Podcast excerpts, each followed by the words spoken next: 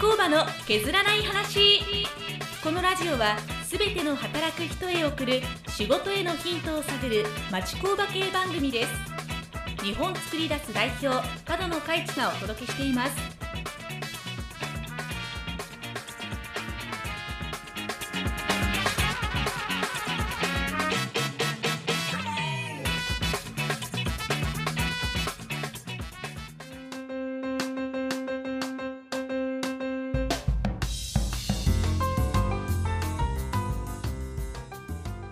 町工場の削らない話日本作り出すの角野です。よろしくお願いします。日本作り出すの井上です。よろしくお願いします。ファクトリーナビゲーター山口です。お願いします。日本作り出すの本田です。よろしくお願いします。よろしくお願いします。さあ今日はちょっとあのセミナーをしていただくということを聞いたんですけど、はい、ちょっとまあいつもはスライド続けて、はいはいはい、あの目で見たり、うん、あのしていると思うんですけど今回はちょっとラジオでやっていただくということでそうです、ね、もうあの耳だけを頼りにそうです、ね、ちょっとあの、テスト的にもなんですけど、あの成立するのかとか、まあ、どういうふうに普段彼女さんが、えー、セミナーをやってるのかっていうちょっと内容も僕らあの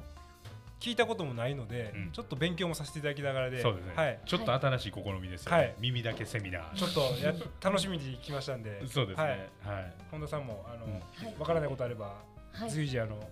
はい。そうですね、感想もいただきたいんで、はいかりました、ちょっと経緯で言うと最近あの多分このラジオでもあの何回か話題に出てると思うんですけど、うん、多分セミナーっていうのが最近すごく増えてると、はい、いうことで大体今月に多かったら23本、うん、3本ぐらいあのいろんなところに行かせていただいて商工会さんとか、うん、えー、産業振興課みたいなところ県とかそういうところのからお呼びいただいてセミナーをさせてもらうっていうことがすごく増えてきてるんですよね。これは誰に対してのセミナーですか？えっ、ー、といわゆる県内とか市内の、はい、えー、中小企業の事業者さん、はい、えー、まあ主に経営者さんが皆さん来られて、で、えー、そこに向けてまあ一番多いテーマとしてはデジタル化っていうテーマで、あのお話しさせてもらうっていう、はい、で多かったら前回は60人ぐらい。あそうなんですか。はい、あのいらっしゃって、えー、2時間のコースでお話しさせてもらったっていう、まあ、そういう機会がすごく増えてるんですね。はい、であの先ほど山口君からも説明あったように、えー、普通はスライドを使って、スライドを見てもらいながら聞いてもらうんだけど、はい、今回はこのラジオで初めての試みで。えー、耳だけでどれだけ伝えることができるのかみたいな、はい、こっちとしてもちょっとチャレンジですよね。これやる前にスライドないない状態で喋るって結構ハードルですか？いやうん、まあそうですね。どういうふうに伝えようっていうふうに考えながら喋らないといけないなとは思ってるので、うん、あのそういう意味ではあのー、結構だから逆を言うとスライド通りに喋ってない可能性も十分ありえますよね。はいはい、うん、だからスライド見てるの僕だけなので。そうですね。うんうん、でこれうまく説明したらこう内容的にも結構身のある話だと思うんで。そうですね。はい。はい、あのこうセミナー行かなくても、はい、それが手に入るというか。そうですね。はいはいはい。ちょっと楽しみです、ね。そうですね。はい、じゃあ早速あの始めていきたいんですけど。お願いします。はい。えっ、ー、といつもやってるセミナーの一番多いセミナーですね。あの小さい企業におすすめ。無理のないちっちゃいデジタル化っていうテーマで、えー、いつもセミナーしてます。でその内容をあの始めていきたいと思います。で、えー、まずあのいつもはセミナーの席で、えー、プロフィールということで、えー、私角野海地のあのプロフィールをお話してるんですけど、まあ、大阪出身です。でこんな顔ですが沖縄出身ではありませんって言ってるんですよね。どんな顔やねんと耳だけの、うん、あの要は沖縄顔してるんですよね。はい、はいはい、沖縄県民みたいな顔をしててここでめっちゃ喋っていいのかって話なんですけど、はい、沖縄行った時に沖縄の人に大阪にかぶれた沖縄人っていう 扱いをされたっていうね。純大阪人や、そうそうそう。もう純大阪人なのにいやいやいやあの大阪行って大阪弁に馴染んじゃったんでしょみたいな。っていうここでどれだけ時間取るかっていう 大事ですね。これ大事だけなんでどんだけこうイメージしてもらえるの大事ですか、であの元水泳選手です。ええー、はいあのー、絶対バタフライ。絶対バタフライ。いいセミナー。めっちゃいいリアクションあの見る影もないわがままな体格を今してるんですけど、はい、あの柔道とかねアメフトとかラグビーとかってよく言われるんですけど水泳なんですよ。バタフライが一番得意です。絶対そんな肩回りしてますね、はい。はい、すいません、はい、どうぞ。で、えー、あと人見知りですええー、めっちゃいい。めっちゃびっくくりしてる。そうでしょ。う でも本当に人見知りなんですよね。だから逆を言うとなんかこうモード入るっていうんですか。なのであのこういうお話の場とかっていうのはもうスイッチ入れて喋るみたいな感じなのでまあ喋れるっていうまあそんな人間が角の会地でございます、はい、で、えー、私の遠隔ですね、えー、大学を卒業しまして実はあの車買取会社ですね、はいえー、今はあの黄色い看板の会社が超有名ですよね、はい、黄色い看板で緑の文字の超有名ですけど当時はその最大のライバルやったんですよね、青い看板の方なんですけど、はい、はい。あのー、もう今多分会社としては名前変わっちゃって違う会社になってるんですけど、はい、そこで査定士をやってました、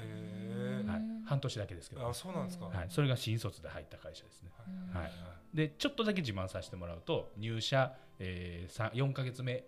に、えー、全国350人営業マンがいて、あのー、新卒だけじゃなくて全員で、うん。全員で350人の、えー、営業マン中4位になりました。すごい、えー、すごい、はい、っていう経歴が、はい、プチ自慢ですけど、いやいやいや、はい、でその後、えー、スノーボードの会社にあのちょっと声かけて知り合いがいてる会社に声かけてもらってアルバイトで、えー、入りまして、うんうん、でスノーボードの最初は、えーと、メンテナンス。っていう部署でお手伝いをする、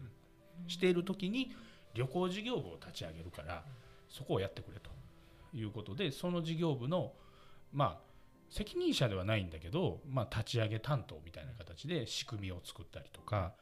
えー、サービスを考えたりとかっていうことを実際にもう本当に一からやったような、はい、なので旅行違う旅行会社にせあの研修に行ってでそこでのやり方を学んできてで持ち帰ってきて自分なりにこの会社でのやり方っていうのを作って、っていう仕組み作りがそこで始まったのかなっていうふうなね、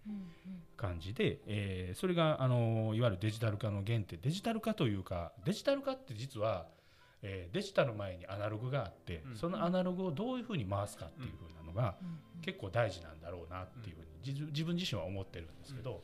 だからそのアナログ部分をどういうふうにやっていくのかっていう部分を、えまず作った、うん、っていうふうなそんなイメージですね。でその後えー、25の時だったかな。25か26の時に父親の鉄工所、えー、町工場、えー、その時は5人、の町工場に入りました、はい。はい、でそこから9年、えー、父親の町工場にいて、えー、2013年に日本作り出すを設立して、えー、3人でスタートしたのが、はい、えー、今のこの日本作り出すとい。うふうな会社になってます、はい、はい、そのような経緯をしております。はい、はい、ではあのその日本作り出すの会社紹介をちょっとしてみたいんですけど、はい、会社名は日本作り出す株式会社で、えー、大阪堺の南区っていうところにあります。はい。えー、大阪の割と南の方ですよね。えー、和歌山まで30分40分ぐらいの場所なんで、はい、えー、っていうところでやってる会社です。で設立がさっきも言ったように2013年の3月、はい、で今11期目に入りました、はい、10周年イヤーですね。丸10年。はい、はい、そうですね。で従業員数が現在27名。はい、男性が15名女性12名、えー、平均年齢が今36歳、はい、でこの36歳がこの34年ずっと36歳なんですよね。これもう本当ことは若なってるというか、そう。1年ずつ若なってるんですよね。言うたら。うん、あ、ね、まあそうなるか。だから36歳をねなんとかね小さくできひんのかなと思ってねいつも思うんですけど、はい、延々36歳なんですよね。ねあの年は重ねていってますもんね社員の方、はい。はい、だから、まあ、そうなんですよね。重ねる分若い子入れても及ばないっていうね、うん、まあでもそれでもあの町工場っていうふうに捉えてもらって差し支えない会社だと思うんですけど、はい町工場なのに、えー、平均年齢が36歳、現場は20代がむちゃくちゃ多いんですよね。あと女性比率が非常に高いっていうのも、町工場らしくないっていう部分ではすごくあるんじゃないかなというふうに思います。はい、で会社の遠隔なんですけども、えー、会社は2013年の3月に立ち上がりました。はい、で、えー、機械部品の実は商社として設立してるんですよね。立ち上げの時は3名っていうふうに言ったと思うんですけど、要は父親の会社から独立をしてきて父親の会社であのネット集客、はい、えー、ホームページで集客をするっていうことを始めて、うん、まあ、そんなお客さんの一部のお客さんとともにあの商社として立ち上げて、はい、正反分離とも言います。あの私ども日本作りですがお仕事をお受けして、はい、でそれを、えー、父親の会社含めて、うん、えー、町工場さんいろんなところの協力会社さんに、えー、仕事をお願いして作ってもらって、うん、はい。はい、でそれを、えー、納めるという仕事で始まったんですよね。はい。はい。はい、でその年同じ年の、えー、冬12月ぐらいから自社の中で、えー、旋盤 NC 旋盤を導入して、で自社でもものづくりっていうのを始めたっていう感じですね。はい、でその翌年2014年の10月に、えー、生産管理システム、うん、エムネットクラウドですね。これを、えー、設計製造ソリューション展っていう大阪の展示会でお披露目をして、はい、はい、あのリリースしました。でそこから、えー、この M ネットなんですけど2年間まるで売れず、うん、初めて売れたのが2016年、うん、うん、で2016年に、えーまあ、本格的にやっと売れるようになって、本格販売開始というふうな流れになってます。でその後今度2018年に、えー、デザイン事業というのを始めました。はい。うん、で、えーまあ、これはホームページの制作っていうことが中心だったんだけど、えー、そういうデザイン事業が始まってで現在に至るとい。うふうなイメージですね。で、えーまあ、こういう経緯があるので日本作り出す株式会社としてはものづくり事業部という事業部が一つあります。これは金属加工主に金属加工で、えー、18名ですね。男性8名、女性10名、はい、でいまして、えー、さっき初めに出てきたうちの祖業である商社と、社内でのものづくりっていうふうな日本の柱でものづくり事業。部、はい、であと次にことづくり事業部っていう事業部があります。でこちらは、えー、8名男性6名女性2名、でこちらは何かっていうとシステムですね。えー、お客さんの、えー、管理を手助けするっていうところですよね。うん、はい、っていうものづくり事業部とことづくり事業部というのがあります。で実はもう一つ、えー、ここにこのラジオに出てきてくれてるんだけど野崎っていうのが出てると思うんですけど、渦巻き作り出すっていうデザイン会社が、えー、グループ会社であります。この会社は2020年に設立して、えー、2018年からやりだしたデザイン事業を、この渦巻き作り出すでやってると。でこの渦巻き作り出すは、えー、デザイナー集団なんですね、うん、本職で10年以上デザイナーをやってきてる会社で、えー、グループ会社としてジョインしてもらってデザイン事業として、えー、3名でやってるような、はい、なので、えー、ものづくりの会社がものづくりをするっていうビジネスと、うん、でものづくり企業であったとしても仕組み作り管理っていうのは非常に大事なセクションだと、うん、それをお手伝いすることづくり事業っていうのがあってものづくり事業であっても集客が必要で、えー、マーケティングが必要でお客さんが必要。そのお客さんと出会うきっかけを作るデザイン事業っていうことをやってると、はい。はい、なので会社である限りは管理と、えー、集客っていうのも欠かせないのでそれもお手伝いしてますよっていうふうな、うん、そんな会社になります。はい、はい。で改めて、えー、日本作り出すの話にスポットを当てていくんですけど、はい、えー、事業としては先ほど言った大きく分けて2つの事業。ものづくり事業とことづくり事業具体的に言うとものづくり事業は金属樹脂を工作機械で削るいわゆる切削業っていう風な形になります、えー、これがね金属加工業ってすっごくいっぱい幅広くて、えー、プレスとか、えー、切削とか、うん、えーまあそうだな板金製管とかいう形で結構細かく分かれるんですよね。うん、でその中でのうちは切削削るっていうね。切って削る業って書くんですけど切削業っていうところに当てはまります。で、内容としては自社工場での切削と、えー、協力会社さんが実は100社ぐらいいらっしゃってお願いしていてその100社さんでの、えー、協調でのものづくりっていうのをやっていて内容的には機械部品とかえー、鍛造金型の製造なんですけどこれの特徴が多品種小ロットって言われる業界になります、えー、図面を支給していただいて図面1枚につき1個。1個欲しいねとか、えー、5個欲しいねっていうあのそういう数のものを作るっていう。だからまあ、えー、量産って言ったら月1万個とかね、はい、月1000個とか。これ100個作ってほしいとかっていう単位になるんですけど僕らは機械の部品なんですけどなので、えー、1台の機械にこの部品1個だけ必要なんだとかいうことがあるので、多品種小ロットっていう。そこに単納期っていう特徴をつけて、えー、集客をしている、はい、そんなイメージですね。なので特徴としては、えー、社内の製造現場を特急対応を積極的に対応する会社というふうな位置づけで、はい、えー、マーケティングなんかもしているようなイメージですね。で2つ目はさっきも言いましたけど、えー、協力会社さんが100社、うん、あの超えているのでいろんなところにお願いして助けてもらいながら、えー、ビジネスを行っているという会社になります。うん、えー、だいたい社内で、えー、30%、えー、全受注の30%ぐらいを社内で対応していて、うん、70%が協力会社さんでお願いしているような、はい、そんな感じですね。うん、でちなみになんですけど、えー、当社の場合は図面枚数でいうところでだいたい月に800枚から1000枚ぐらいの注文をお受けしてそのうち 30%, 30が社内での過去、はい、70%が協力会社さん、はい、っていうふうなそんな会社になってますね。はい、はい、どうですかね？伝わってますかね？いや今のところは伝わってるんですけど、その、うん数字的なところが僕らは素人なんで、そうですよどんだけすごいかは、もうあの聞いてる人がご判断みたいな感じなんです個人的にはすごい多いなという感じはですよね。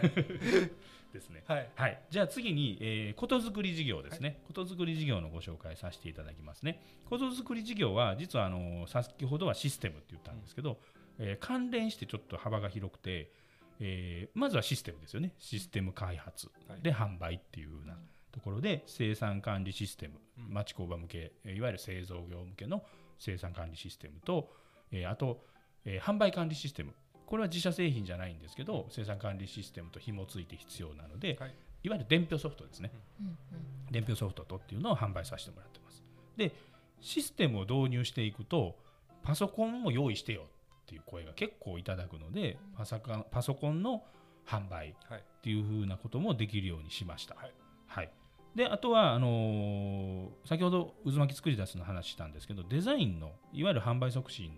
の、えー、支援ということもやってまして、えーまあ、それの窓口ですよね、デザイン事業の窓口というのも一つのことづくりの、えー、事業の一つです。でもう一つ、えー、ちょっと外れるんですけど、えー、デザイン絡みで展示会に初めて出るんだけどどうしたらいいとか、うんそういういわゆる集客面での、えー、ご相談乗らせてもらったりとか、うん、まあ、そういう意味でのコンサルタント的な、はい、コンサルティング的なあの事業なんかも、えー、たまにお受けしているような感じですね、はい、最近ちょっと珍しかったのはあの事業再生のご相談とか。あ、うん、そうなんですね、うん、新事業を着手したいから、ブランディング手伝ってほしいとか、そういう相談いただいたりか、えー、はい、そういうこともあの声が出てきてます。はい、はい、でまああとこのラジオなんかもそうですよね。はい、はい、こんなこともことづくり事業がやってますよという感じですね。はい、で、えー、細かくちょっとことづくりをご説明したいんですけど、えー、システム開発先ほど言った生産管理システムなんですけど、これはあのーいわゆる、えー、僕らみたいな製造業が使う生産管理、えー、生産管理って具体的に何なんだと言ったら、うん、えー、今受けてる注文の、えー、総量残数が分かる、はい、えー、納期の見える化ですよね。納期管理っていう形で注文を受けたものの、えー、見える化。納期の見える化注文の見える化。っていう部分と、えー、工程管理。誰が持ってるの？どこまで進んでるの、まあ、こういったことを管理できるソフト。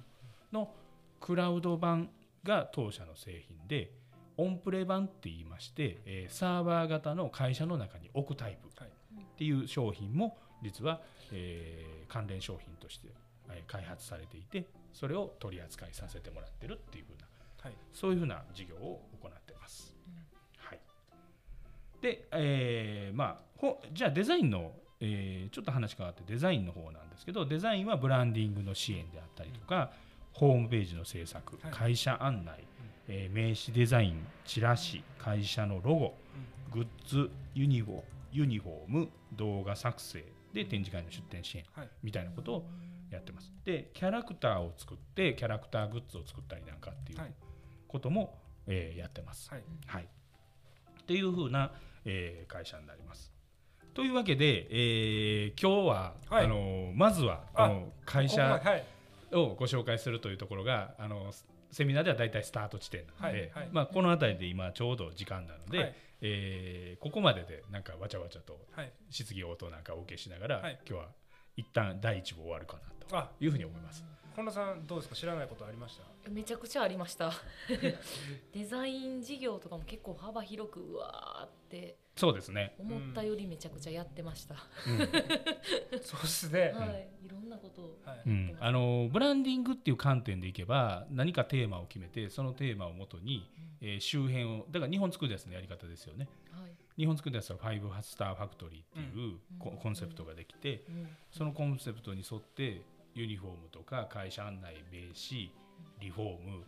ホームページ、全部変えたんですよね。うん、っていう観点でいくともう全部のデザインのやり直しっていうふうな。だからコンセプトメイクから始まるわけですよね。で単純にホームページをリニューアルしたいっていうパターンもあれば会社案内だけ作ってほしいっていうパターンもあればいろんな相談に応じながらやるようなイメージですね。何でもやなんまあなんなんまあ結果何でもできるっていうことではあるかもしれないですよね。なんかここが結構日継の真骨頂やなと思ってて、うん、他がまずしないところを結構ここ力入れてやってるから、よく見えてるというか、そうですね、ね。うん、あのコンセプトメイクができないと思います。はい、だからホームページのリメイクっていうのは多分前のホームページをベースに作り直したらいいだけなので、それは多分できるんですけど。はい会社全体をリブランディングしましょうみたいな、はい、じゃあこの会社はどんな会社ですか、はい、コンセプトなんですか？みたいなのが多分考えれないと思うそうですね。他社さんは。はい、でそれなんでうちができるかって言ったら製造業なので、はい、何をペインポイントにするべきかも分かるし、うん、そういう意味であのコンセプトメイクっていうところからできるっていうのは強みかもしれないですよね。うん、うん、だデザイン会社としても結構な強みは持ってるかもしれないですね。そうですね、はい、これ僕ちょっと聞きたいなと思ったのが、はいえーと、基本こう聞きに来られてる方って製造業じゃないですか。はい、で製造業の方にことづくり事業の話する時って、はい、結構あれですかあのもともとこう M ネットみたいなああいう、はい、あの生産管理ソフトを鼻から知らない方に向けて基本をやってるって感じなんですか、うん、そうですね。あ。のー、うん、でお話を聞くうちにあ生産管理もやってるんだっていうふうに認識になると思います、ね、あじゃあもうそもそもそのそういうものがあるってことも知らない前提でお話をされるんです、ね、そうですそうです。あの、はいはい、うん、要するにデジタル化っていうものをどうやってやっていけばいいんだっていうことに対してお悩みを抱えておられる方が来るので、はいはいはい。うん、デジタル化のヒントを探しに来るっていううん、来方なのでうん、たまたま来たらあの生産管理システム扱ってる会社やったっていう、はい、そんなイメージちゃいますかね。あなるほど。今のですごい話分かりやすかったんで、やっぱそういうことかなと思って、はい、そうですね。だからどっちかっていうと多分集客の時点では町工場の社長がデジタル化観点で話しに来るよっていう。はいはいそうですよね、うん、そんな感じだと思いますね、はい、でどんな方法があるんやろうで聞きに来てるそうそうそうそう、うん、そういうことだと思いますね。はいはい。小野さんは生産管理システムどれぐらい分かってはるんですか？今2週間で。2%。2% まだそこまで重要性は聞いてないですか？そこまでのどれぐらい？もうちょっと聞いてますか？二十七四十。ぐらい幅広ね、はい、結構、おね大きなソフトなん大きなソフト小さなソフトやけど大きな内容が詰まったソフトっていう感じなのでソフトというかね。自分に対して。多分この次の回でその辺の具体がちょっと余計分かってくるかなと思そうですね。はい、はいまああのー、第1部ということで会社紹介みたいな感じになりましたけど、はい、耳だけセミナーどうですか？いやめっちゃ分かりやすいですよ。分かりやすいあ本当ですか、はい、あよかったよかった。あもう僕こうセミナーっていうこと自体があんま聞いたことなかったですけどやっぱ、はい、つかみとかが大事だなとかは、うん、ありましたね。でもねこの空気やからあのいつもより多めにつかみに行って、はい、あの反応いいんでね。これこういうのセセミナーでした時に、うん、多分あれですか？その、日によるって感じですか？リアクションは？基本ないです。あそうなんですね。基本ないです。よっぽどだから本当に話上手でないと、うん、あの反応はないと思った方がいいです。ね面白かったですけどね。めちゃくちゃ面白かったですけど。そういう空気感なんですね。であのセミナーによってはその顔見知りの方が集まってやるセミナーとかもあるんですよ、はい、そういう場合は割とあの受けは受けます、はい、あのだから要はあの笑う側も恥ずかしさがないから、はい。うんやっぱりみんな隣同士知らない人だらけなので、はい、皆さん静かに聞いてるっていうのが、はい。うん、なので喋ってる側はあの中にうなずいてくれたりしてる人が結構いるんですね、はい、その人見つけたらその人を見るっていうああ喋り手として、それでモチベーション保ちながら、そんな感じです、はい、いうこと聞きました、はい、ありがとうございます、はい、結構まあしっかり会社の説明も、うん順序立ててやっぱちゃんとやっていくんですね。そうですね。まあこれも自分なりにこの1、2年でセミナーがすごく増えたので、はい、ブラッシュアップしていきながら、うん、自分がどういう何者なのかっていうのが結構大事なので、確かに。はい。そうですね。うんうん。ありがとうございます。ちょっとこの先ちょっと楽しみなんで、また、ね、はい、早速聞かせていただいて思います。はい、一回ちょっと締めさせてい。ただい。て、はい、はい、ありがとうございます。はい、ありがとうございます。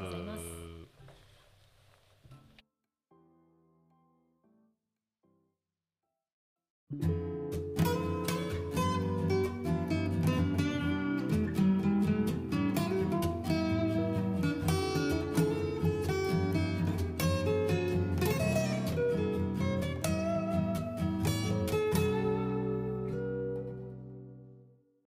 工場の